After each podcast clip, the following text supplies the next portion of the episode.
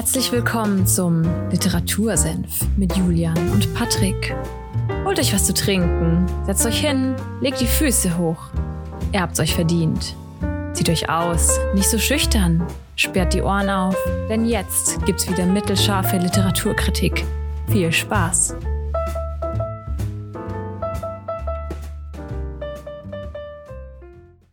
Einen wunderschönen Sonntag und damit herzlich willkommen beim Literatursenf. Du hörst dir gerade Folge 56 an und es ist der Sonntag, der 13.06. Grüße gehen raus nach Fulda, bitte kommen. Ja, einen wunderschönen Sonntag auch von mir und ich habe mich jetzt gerade echt gefühlt, als würde ich den Podcast selber hören. Eine tolle Anmoderation, muss ich schon sagen. Ja. Wunder, wunderschön. War sie nicht? Naja, es freut mich, dass ihr wieder eingeschaltet habt und dass ihr euch die Folge 56, wie der Juli schon richtig bemerkt hat, anhört. Wir haben heute ein sehr, sehr tolles Buch wieder mal dabei oder ich habe ein sehr, sehr tolles Buch heute für euch dabei und zwar von Juli C. Corpus Delicti, ein Prozess. Und jetzt wieder die äh, altbekannte Frage an dich, Juli. Kennst du dieses Buch? Nö. Nö. Ich wusste auch nicht, bis du das in der letzten Folge vorgestellt hast, also am Ende von der Folge meine ich den Ausblick, äh, dass es eine Dystopie ist, Mhm. wenn ich das richtig in Erinnerung habe. Genau. Und ja, Ja, vielleicht grundlegend zu Juli C. Wer ist das? Wer, wo kommt sie her? Was macht sie? Juli C. ist aus Deutschland, geboren 1974 in Bonn, ist deutsche Schriftstellerin, ist äh, studierte Juristin und Richterin am Verfassungsgericht des Landes Brandenburg.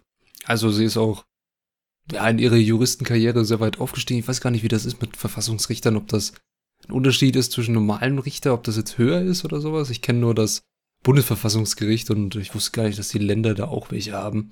Aber so bewandert bin ich bei den Juristen auch nicht. Ich weiß nicht, ob du da mehr weißt. Ja, okay. nö, dafür bin ich der falsche Ansprechpartner. Sie hat zahlreiche Literaturpreise bekommen und hat auch dieses Jahr ein neues Buch rausgebracht. Das heißt, glaube ich, über Menschen. Aber über das war auch ah ja, äh, das habe ich irgendwo mal gesehen. ja, in, in einer der vielen äh, Bestsellerlisten, glaube ich. Und ich bin sehr verwundert, dass dieses äh, Corpus Delicti, ich habe das jetzt hier gerade vor mir, gar keinen Bestseller-Sticker drauf hat. Eieiei. Was Wie ist da geht, denn wie geht denn sowas? Wo ist der Spiegel, wenn man ihn mal braucht? Ja, äh, Grüße gehen raus an den Spiegel, da muss definitiv einer drauf, weil das Buch müsste auch Bestseller sein. Ich meine, es ist auch manchmal Schullektüre. Es ist wirklich ein tolles Buch und man merkt, also ihre ju- juristische Ader kommt auf jeden Fall durch, weil der Titel lässt es schon erahnen, es geht um einen Prozess. Und zwar einen Prozess gegen die Hauptperson in dem Buch, gegen die Mia Holl. Aber bevor wir ein bisschen Jetzt was. muss ich- ja, Darf ich mal reingrätschen und eine, Grätsch rein. eine dumme Zwischenfrage stellen? Was heißt Corpus Delicti? Also ist das ein Rechtsbegriff? Hat das eine Bedeutung? Corpus Delicti Äh. ist ein Rechtsbegriff, ja, aber ich äh, müsste mich jetzt zu weit aus dem Fenster lehnen, um den komplett richtig zu übersetzen, aber Corpus ist quasi der, der Körper, Delicti ist ja das Delikt oder das, was passiert ist und das ist, ja, es geht einfach um das, was passiert ist. Der Fall, Okay, der Fall, der okay. zugrunde liegt, würde ich das Mhm. jetzt halt in meiner laienhaften, meinem laienhaften Wissen übersetzen. Okay. Okay, bevor wir Er weiß ja aber schon mal mehr als ich. Bevor wir richtig in die Hauptperson einsteigen, würde ich vielleicht einmal kurz ja, den, den Klappentext euch näher bringen, weil der hat das Buch so in, in kurzen Sätzen, so wie Juli C. auch schreibt, zusammengefasst. Irgendwann im 21. Jahrhundert. Der Staat will nur unser Bestes und hat Gesundheit zur höchsten Bürgerpflicht gemacht. Ein junger Mann sich, ein junger Mann bringt sich um, weil ihn das System eines Verbrechens beschuldigt. Seine Schwester will beweisen, dass er unschuldig ist und wird zur Gefahr. Ja. Darum geht's. Mhm, mhm, mhm. Ja, also das Buch. Gesundheit zur höchsten Bürgerpflicht. Ja, wir, wir hatten vor zwei Wochen hatten wir die Pflicht erst und von der Pflicht von David Richard Brecht. Ah, Richard David Ja. Brecht, um Gottes Willen. Jetzt wird's ganz wild. Jetzt wird's ganz wild. Aber Corpus Delicti ist normalerweise oder war angedacht als Theaterstück. Das Ganze spielt im Jahr 2057, also irgendwann im 21. Jahrhundert. Und die Grundlage des gesamten Staatswesens ist, wie schon richtig bemerkt, die, Prä die gesundheitliche Prävention der Bürger geworden. Also die Pflicht der Bürger, gesund zu bleiben. Und alles, mhm. was dem dagegen entspricht und wie zum Beispiel auch selbst das Rauchen einer Zigarette, gilt als Delikt. Und das Buch dazu okay. ist dann 2009 erschienen. Das Theaterstück wurde uraufgeführt 2007. Und dann hat sie das Ganze verschriftlicht und man merkt es auch im Buch ein bisschen, dass das Ganze als Theaterstück angedacht war. Also die Dialoge sind so, wie man sich ein Theater vorstellen würde. Ganz ehrlich sagen. Okay. Mhm. Also irgendwie so eher dafür ausgerichtet, dass sie gesprochen werden. Genau. Nicht unbedingt gelesen, ne? Genau, also es fängt an, dass man, man, man steigt in das Buch ein, dass man so am Gericht ist. Also das, das ist das Gericht, äh, das, ja, ich, es wird nicht wirklich genannt, welche Stadt es ist und welches Land es ist. Also es ist einfach, wenn wenn es um das Land geht, wird immer von der Methode gesprochen. Und die Methode ist die neue Staatsform.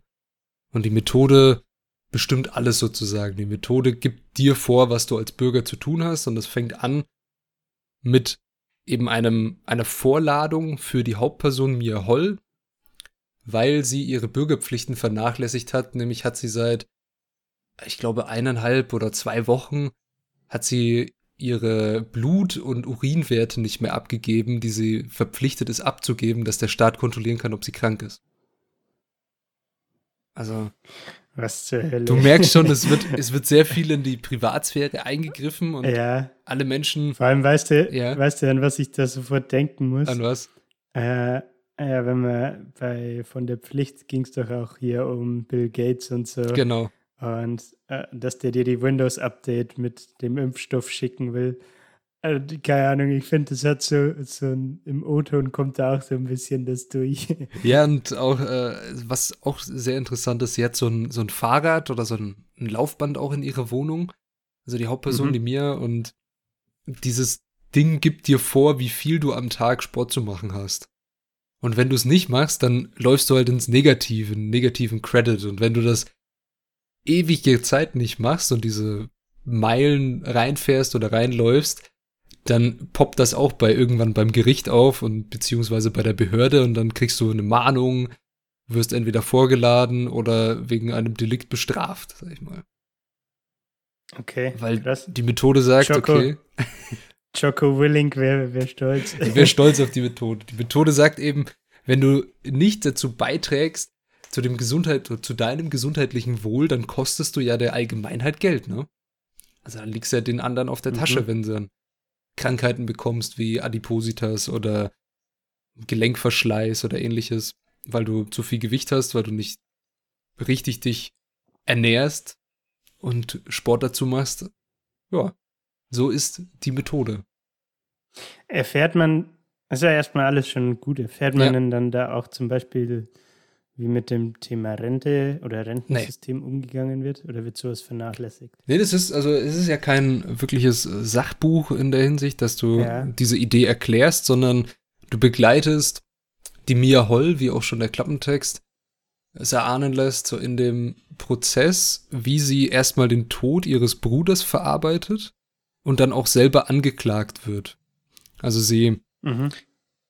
muss dazu sagen, ihr Bruder ist jemand, der vom System oder von der Methode sehr kritisch beäugt wurde. Er ist so eine Art Freigeist gewesen. Also er sieht das Ganze kritisch, er wehrt sich dagegen, er raucht zum Beispiel, was ja ein Delikt ist.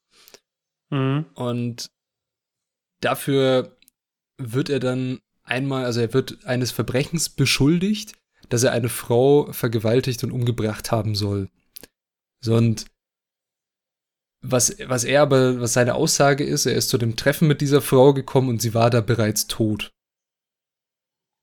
Mhm. Naja, und was dann aber gemacht wurde, es wurde halt ein DNA-Test an der Frau vorgenommen und die DNA war übereinstimmend, also übereinstimmend mit seiner. So.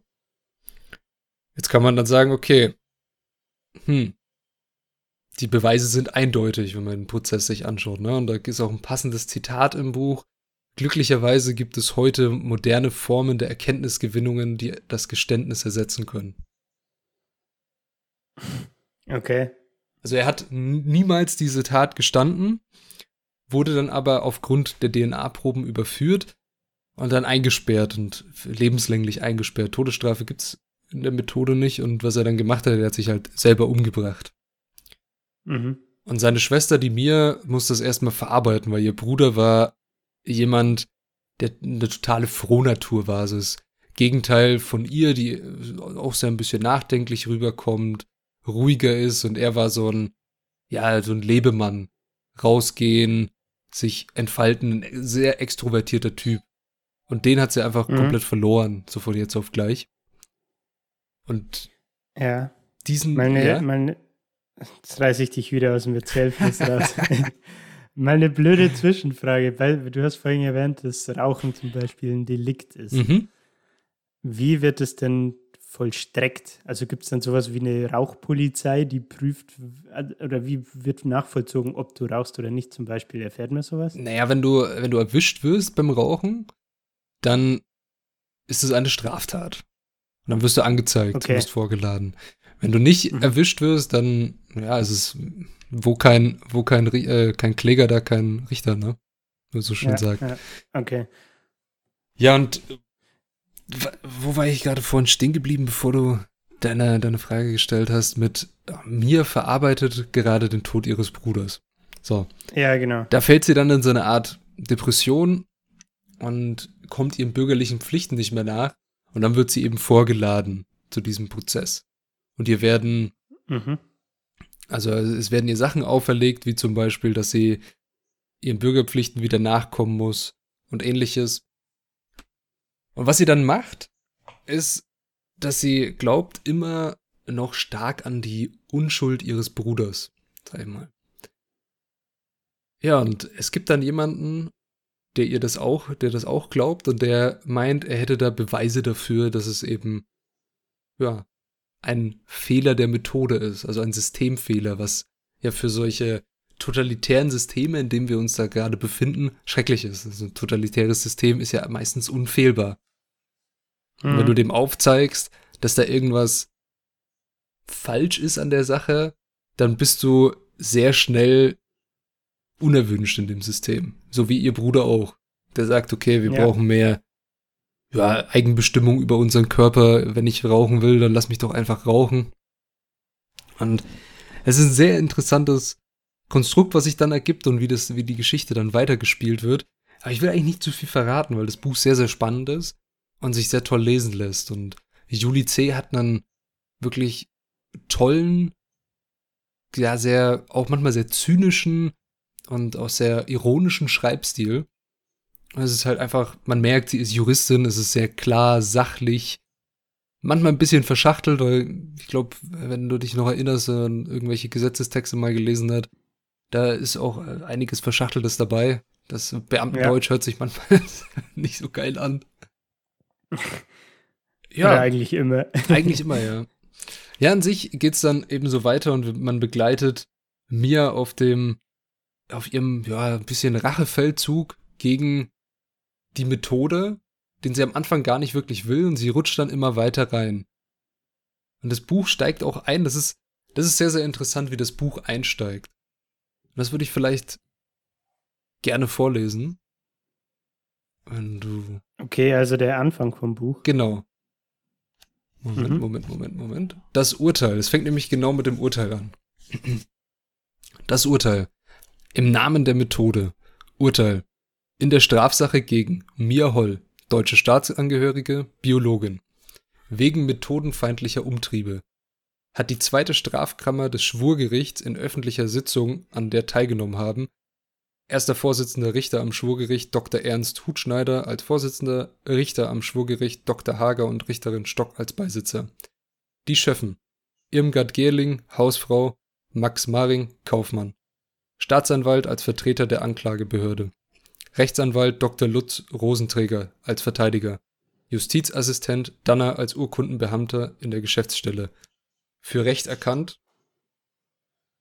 Erstens, die Anklage Angeklagte ist schuldig der methodenfeindlichen Umtriebe in Tateinheit mit der Vorbereitung eines terroristischen Krieges.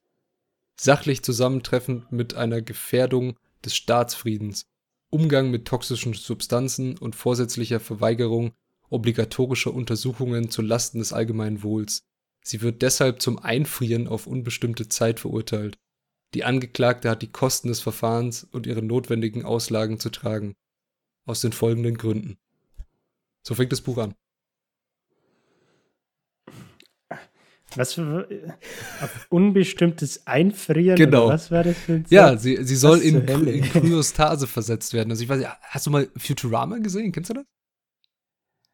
Ah, nur sporadisch. Ah ja, okay, Also okay. das nicht- fängt ja auch so an, dass ähm, der, die Hauptperson Fry wird im Jahr, ich glaube 2010 oder sowas, eingefroren und wacht dann, äh, versehentlich eingefroren und wacht dann irgendwie tausend Jahre später wieder auf. Und genau Mhm. dieses Ding soll bei ihr auch gemacht werden. Sie soll in Kryostase versetzt werden. Und vielleicht irgendwann mal aufgetaut werden. Das ist eine sehr gute Frage.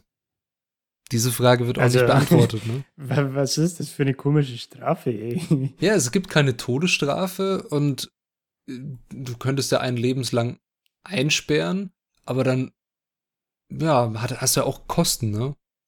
In der Hinsicht. Und Ja. kannst ja auch einfach einfrieren. Vielleicht. Und, und sie die Kosten selber tragen lassen. Ja, es ist eine gute Frage, ne? Also es ist, äh, es wird nicht so ganz erklärt, wieso man sie einfrieren lässt, aber das wird auch nicht so im Buch klar, wieso sie eingefroren werden soll und nicht einfach eingesperrt werden soll. Aber man merkt, terroristische, ja, terroristische Verschwörung wird ihr vorgeworfen und dafür wird sie auch Ja. schuldig bekannt. Und das fragt man sich wirklich das ganze Buch, wie es dazu kommen kann. Und am Ende wird das Ganze gelüftet. Sehr interessant gemacht und sehr, sehr toll gemacht. Und ja, vielleicht zu dem. Ich, ich will eigentlich auch nicht mehr verraten von dieser Geschichte, weil sie wirklich grandios gut geschrieben ist. Und ich sehr viel Spaß mit dem Buch hatte.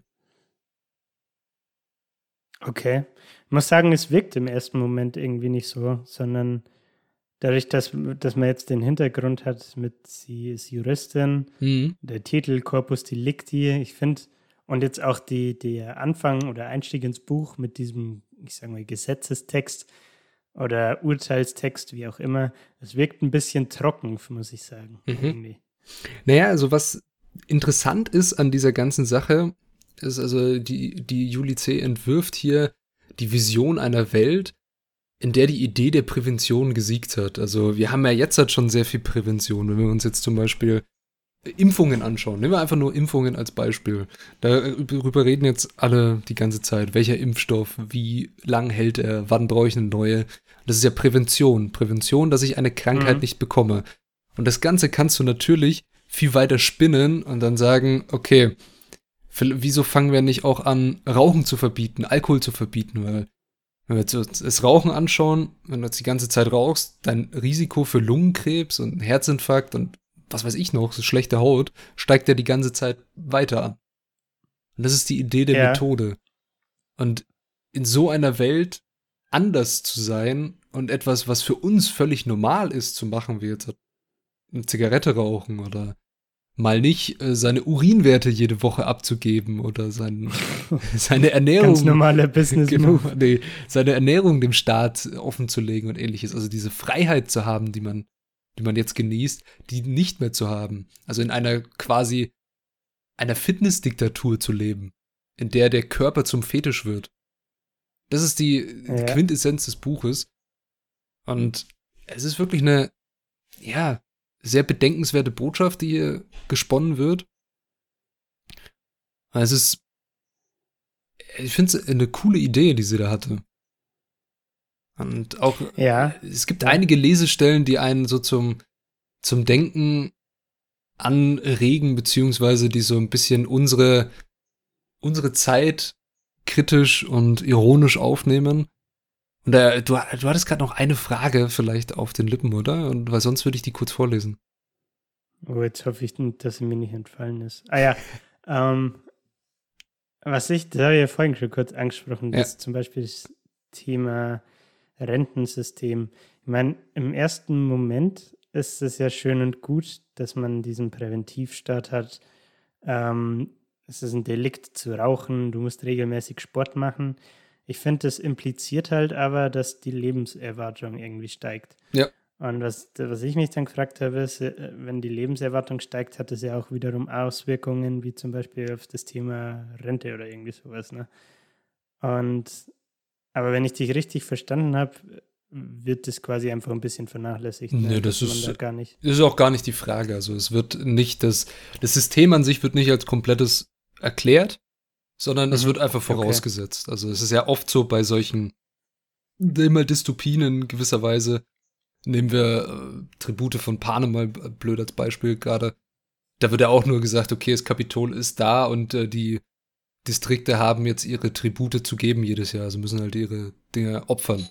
Die Geschichte dahinter, ja. wie sich das Ganze aufgebaut hat, das wird nicht hinterfragt. Das ist auch in der, in der okay. Methode nicht. Aber vielleicht. Also gehe ich einfach zu analytisch ran. ja, ich glaube schon. Da gehst du jetzt ein bisschen zu analytisch ran. Aber diese eine Lesestelle, die ich habe, die gibt dir vielleicht ein bisschen Hinweis darauf, wie man zu der alten Zeit steht.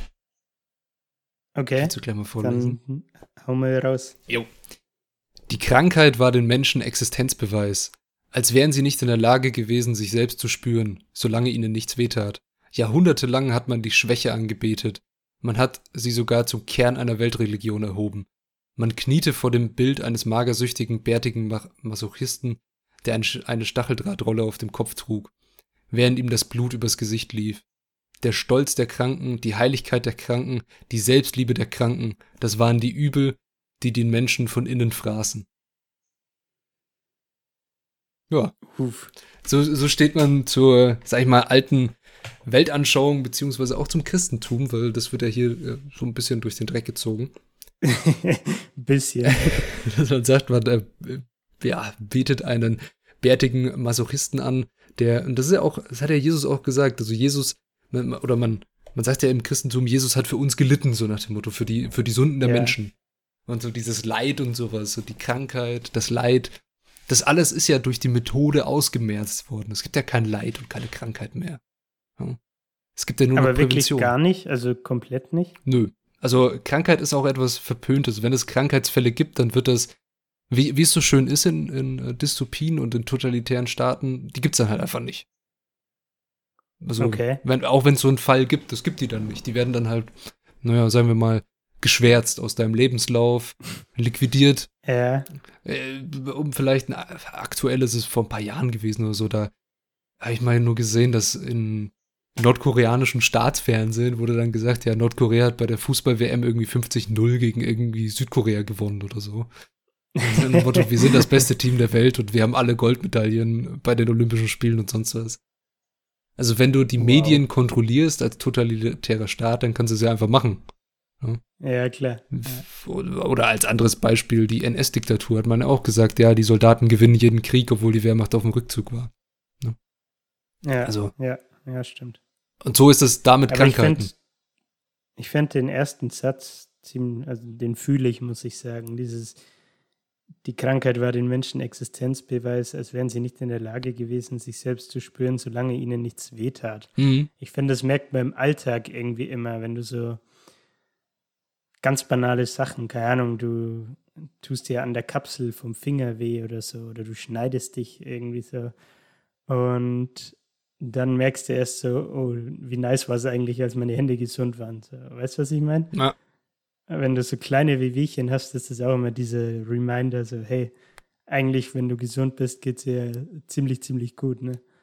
Genau, also dieses, dieses was sich man schneller als sowas, ja. ja, genau, was man schneller als selbstverständlich annimmt dann. Ja, es geht, also dieses Buch ist auch äh, gespickt mit, sag ich mal, schlauen Sätzen, beziehungsweise auch sehr melancholischen Sätzen über Leben und Tod und die Hinsicht oder die Beziehung zu Leben und Tod. Wie zum Beispiel einen, der mir, der mir sehr gut gefallen hat, war so, die Nacht wurde erfunden, damit wir uns Stück für Stück an die Dunkel Dunkelheit gewöhnen. Der Schlaf wurde erfunden, damit wir uns Nacht für Nacht an den Tod gewöhnen. Nice. Also schon. ja. ja, oder sowas wie, das, das Leben ist ein Angebot, das man auch ablehnen kann.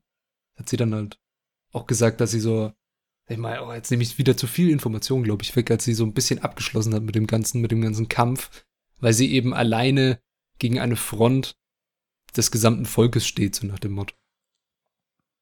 Mhm. Es ist sehr, sehr spannend geschrieben, toll gemacht und ich glaube, was dieses Buch gebraucht hat, also um, dass es mir gefallen hat, wirklich war, so hart es klingt, die letzten beiden Jahre jetzt. Oder 2021, 2020 mit der Corona-Pandemie. Mit dem Thema mit dieser Prävention. Dass man hergeht und sagt, okay, wir müssen jetzt das einführen, dass man da Masken trägt, dort Masken trägt, Abstand hält, Sachen zumacht und einschränkt, beschränkt, mhm. ähm, Lockdown einführt und sonst was und jetzt wieder langsam so rausgeht und dann merkt, okay, man als Mensch gewöhnt man sich an solche Sachen, man gewöhnt sich sehr schnell an Lebensweisen, die man dann annimmt, sag ich mal. Und was ich krass finde, ich kann mir das sogar vorstellen, so eine Diktatur des ja, reinen, verblendeten Strebens nach Gesundheit und Keimfreiheit. Und ich. Ja. Die, also ich jetzt hab, ich, tatsächlich, ich, ich glaube, ich habe auch schon mal solche Leute gesehen, die das viel zu oder sehr hart ernst nehmen dann. Ne? Das ist schon ja. sehr, sehr interessant. Hm, zwei Dinge. Eine, ja. Äh, zum Beispiel, um das Thema Prävention anzusprechen. Es ist ja jetzt vollkommen normal, dass man zum Beispiel in der U-Bahn äh, Maske trägt. Ne? Mhm. Und jetzt hier in Nürnberg, finde ich, macht man es automatisch, also zumindest geht es mir so, macht man es automatisch schon so, dass man die aufsetzt. Und was mir jetzt auch schon zwei, dreimal aufgefallen ist, ist, dass Leute dann auch, wenn sie keine Maske oder die Maske falsch aufhaben, angesprochen werden von anderen Leuten in der U-Bahn, dass sie doch gefälligst die Maske bitte richtig aufsetzen sollen. Ne?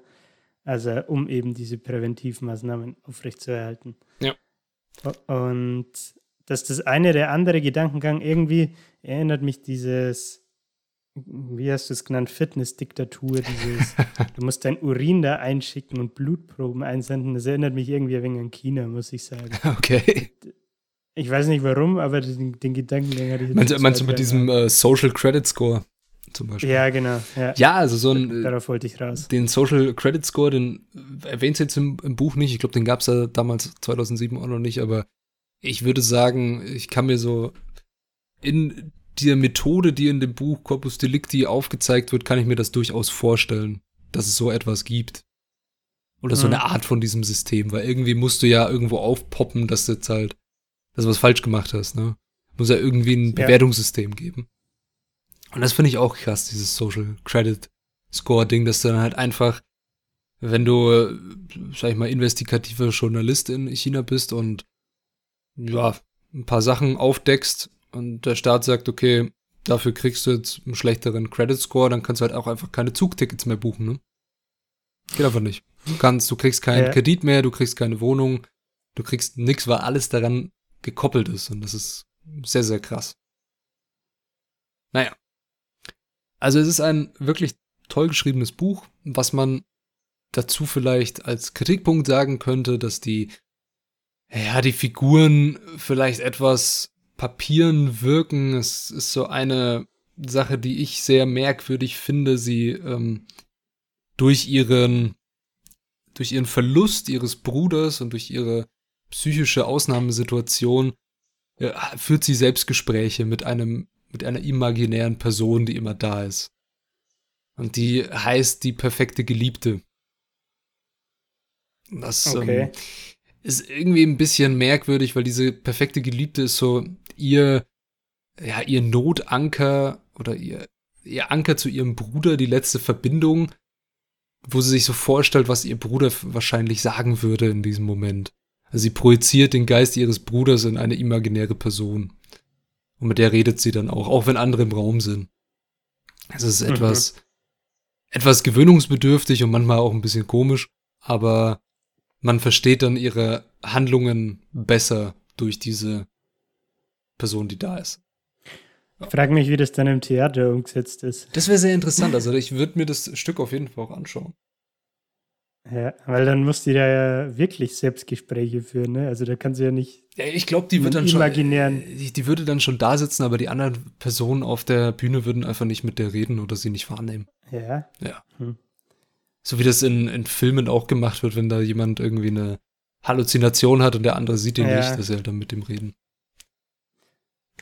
Oh. Ja, aber ich glaube, im Theater ist es nochmal schwieriger, das umzusetzen.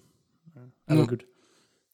Ja, an sich, äh, was sie ja gemacht hat, sie hat den Gesundheitswahn, den wir ja, also ich finde, den merkt man schon in der äh, jüngeren Gesellschaft oder auch bei uns in unserem Alter sehr stark so Gesundheit, Körperkult, äh, ja, diese, diese Fitness, genau, diese Fitnessstudio-Kultur hat sich schon stark in den, in den Lifestyle, in die Lifestyle-Kultur hochgearbeitet und das gilt jetzt auch als angesehen und gewollt, dass man gesund, schön trainiert, Sport. Sport ist immer so ein Ding, was, was machst du gerne? Sport, ne? Ja. Ja, oder auch das Thema äh, Fitnessarmbänder, Smartwatches genau. oder allgemein Ernährung. Ne? Ja, also, Tracker, die dir sagen, wie viel Wasser du noch trinken musst, wie viele Schritte du gehen ja. sollst. Ähm, äh, Übungen am, am Bürostuhl, dass du auch beim Arbeiten, wenn du im Büro arbeitest, fit bleibst. Aktive Pausen. Tolles ich habe, äh, muss, jetzt muss ich kurz flexen. Stand-up-Desk. Können wir auch dazu zählen. Ne? Stand-up-Desk. Ja, kannst du eine aktive Pause in deinem Stand-up-Desk machen. Ja, sowas. Ja, oder einen also, Podcast im Stehen aufnehmen. Podcast ah. im Stehen aufnehmen. Podcast in einer Yoga-Position aufnehmen. Man, man, kann vieles machen halt, ne? Yoga ist auch so ein Ding, was jetzt voll, voll in geworden ist, ne? Ja, oder auch das Thema vegetarisch und vegan sich zu ernähren. Ne? Schrecklich sowas, ne? ja, kannst du ein Lied davon singen, ne? Ja, ja, vielleicht äh, bevor äh, sie hören, sie jetzt nicht komisch Ich habe nichts gegen vegetarische und vegane Ernährung. Ich ernähre mich pflanzlich. Oh Gott. bevor der Shitstorm losgeht. Ja. Ja, aber nee, das, aber auch das ja. gehört ja gewissermaßen dazu. Klar. Ne? Also das kann man ja auch zu diesem Fitness-Thema mit äh, rein äh, konsolidieren. Und dazu vielleicht die äh, oft äh, in der letzten Zeit, also ich weiß nicht, ob, ob dir das auch so geht, dass du mit dieser, mit diesem Ausdruck öfter konfrontiert wurdest, äh, Cancel Culture mhm. bekommen. Ja. Ich finde, das ist, äh, passt auch ganz gut auch zu, zu Corpus Delicti, weil das ist auch in dem Buch sehr stark Cancel Culture mäßig äh, unterwegs, dass die Mia, um das vielleicht noch kurz zu erwähnen, wohnt in einem Haus, das als Wächterhaus bekannt ist. Ein Wächterhaus ist so ein Haus, da bekommst du eine Auszeichnung, wenn du dich halt super an die Methodensachen gehalten hast. Also wenn du immer pünktlich deinen Urin abgegeben hast und halt top, top unterwegs bist, dann kriegst du eine Auszeichnung und kriegst dann so Vergünstigungen. Staatsbürger des Monats. Genau, so Staatsbürger des Monats, kriegst Vergünstigungen, kriegst vielleicht einen besseren Kredit oder Zugtickets, darfst dann auch kaufen. Wer weiß. Aber in so einem Haus wohnt sie halt und die Leute, die da wohnen, wollen natürlich nicht, dass auf ihr Haus so ein Schandfleck kommt, ne? Heißt, Mhm. Das sind so, ich, ich muss an so, so einen älteren deutschen Begriff denken, Waschweiber, hat man früher gesagt, über tratschende Frauen und so sollen sie auch ja. rüberkommen. Also es ist jetzt nicht abwertend gemeint oder so. Genau, also sie sind immer im Dreiergespann unterwegs und sie tratschen auch so richtig, fallen sich gegenseitig ins Wort, sind bissig unterwegs und immer so, äh, wie nennt man das, passiv-aggressiv der Hauptperson gegenüber.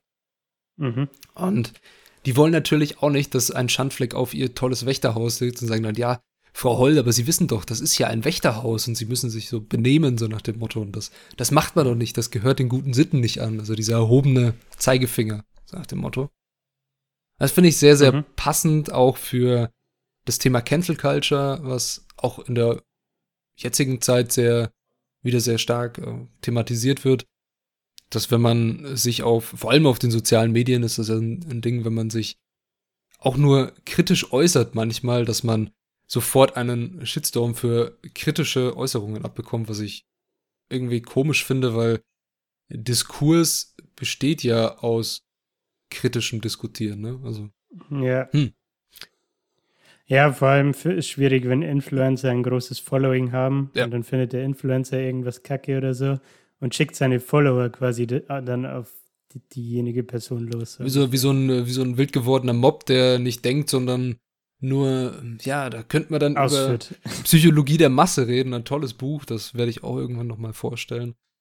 Aber das auf die heute, auf die heutige Zeit projizieren mit, ja, Online-Massen an Menschen vielleicht ein bisschen. Aber vielleicht abschließend zu Corpus Delicti. Hättest du noch eine Frage, die dir auf, der, auf den Lippen brennt? Äh, nee, im Moment tatsächlich nicht. Also ich, ich habe mitgenommen, ich kann mal zusammenfassen. Ja. Es geht, es geht um die Mia Mhm. und der, im Endeffekt geht es darum, dass ihr Bruder äh, angeklagt wird, dann auch verurteilt wird, im Gefängnis landet und Selbstmord begeht. Und sie kann nicht glauben, dass das äh, quasi rechtens war und beginnt dann quasi ihr, beginnt damit den, den Kampf, sage ich jetzt mal, mit diesem, mit der Methode äh, aufzunehmen. Und wenn ich das hier richtig verstanden habe, kriegt man, ist das quasi dann der Hauptteil im Buch, dass man mitkriegt, was genau passiert, wie, wie agiert sie und wird, begleitet sie quasi auf dem Weg äh, bis zu ihrem eigenen Urteil. Genau. Also es Okay. kommen noch ganz viele andere Plot-Twists und interessantere Sachen in dem Buch vor. An sich, ich kann nur abschließend dazu sagen, es ist ein wirklich sehr, sehr tolles Buch. Und ich kann euch nur empfehlen, es zu lesen, es mal auf sich wirken zu lassen, vielleicht das Theaterstück anzuschauen. Und für mich war es vor allem durch die Corona-Pandemie und durch die heutige Gesellschaft, wo auch Fitness immer mehr und Gesundheit immer stärker in den Fokus geht, Körperkult nach dem Motto, finde ich ein sehr, immer noch sehr aktuelles Buch, obwohl es 2009 rausgekommen ist. Und vielleicht noch ein abschließendes Zitat, dann würde ich dich fragen, was wir nächste Woche besprechen. Sie, Mhm. hat, sie hat ernsthaft geglaubt, die Methode würde sie zur Märtyrerin machen. Dabei schenken nur unfähige Machthaber dem nervösen Volk eine Kultfigur. Hm. Uff, den musst du erstmal wirken lassen. ja. ja, Juli, was machen wir nächste Woche?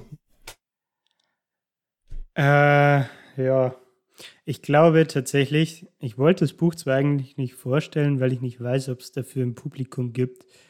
Aber ich glaube, ich werde es jetzt einfach doch machen. Ich habe das letztes Jahr gelesen und es geht nur um ein Thema, das äh, mir sehr, sehr am Herzen liegt, und zwar Skateboardfahren. Jawohl. Und zwar ist es die Biografie von Rodney Mullen und der so der Großvater vom Skaten ist, vom modernen Skaten. Und ja, der, der Untertitel ist How to Skateboard and Not Kill Yourself. und es ist ein für mich definitiv sehr cooles Buch. Allerdings, wie gesagt, weiß ich nicht, ob inwiefern sich auch andere Leute dafür interessieren. Aber ich, vielleicht können wir es auch mal nutzen, um so ein bisschen persönlicher zu werden und über das Thema allgemein, also Skaten allgemein zu sprechen. Und bringt vielleicht mal wieder ein wenig einen frischen Wind rein hier. Ja? Ja, Zünftig. sehr, sehr gerne. Ich bin sehr gespannt auf den guten Rodney und wie man Kennst sich. du ihn? Nee, ich kenne ihn tatsächlich nicht. Ähm, Aber, aber du kennst einen Trick, den er erfunden hat. äh, den Olli? Ja, Ah! zum Beispiel. Und den Kickflip. okay, ich, hätte ich wollte jetzt nicht äh, Dual Kickflip sagen, aber ich bin hey, sehr du bist gespannt. Skater, oder? Mach mal einen Kickflip. ja, das ist ein, ein tolles Klischee. oh Mann. Naja, dann hoffe ich, dass euch die heutige Folge gefallen hat und ich bedanke mich, dass ihr eingeschaltet habt und ich hoffe, ihr bleibt uns weiterhin gewogen und ich wünsche euch noch eine tolle Woche. Habt einen schönen Restsonntag oder wann auch immer ihr den Podcast hört. Habt einen schönen Tag einfach. Und ich bin sehr gespannt auf die nächste Folge mit Rodney Mullen und ja, wie man skatet und sich dabei nicht umbringt. Das freut mich natürlich zu hören. So, ich werde mich kurz halten. Ich mache jetzt nämlich Feierabend äh, und fahre endlich mal meinen Laptop runter. Deswegen wünsche ich euch Inge, schau, da geht's schon los. Deswegen wünsche ich euch auch noch eine schöne Restwoche und wir sprechen uns nächsten Sonntag. Bis dahin. Haltet die Ohren steif.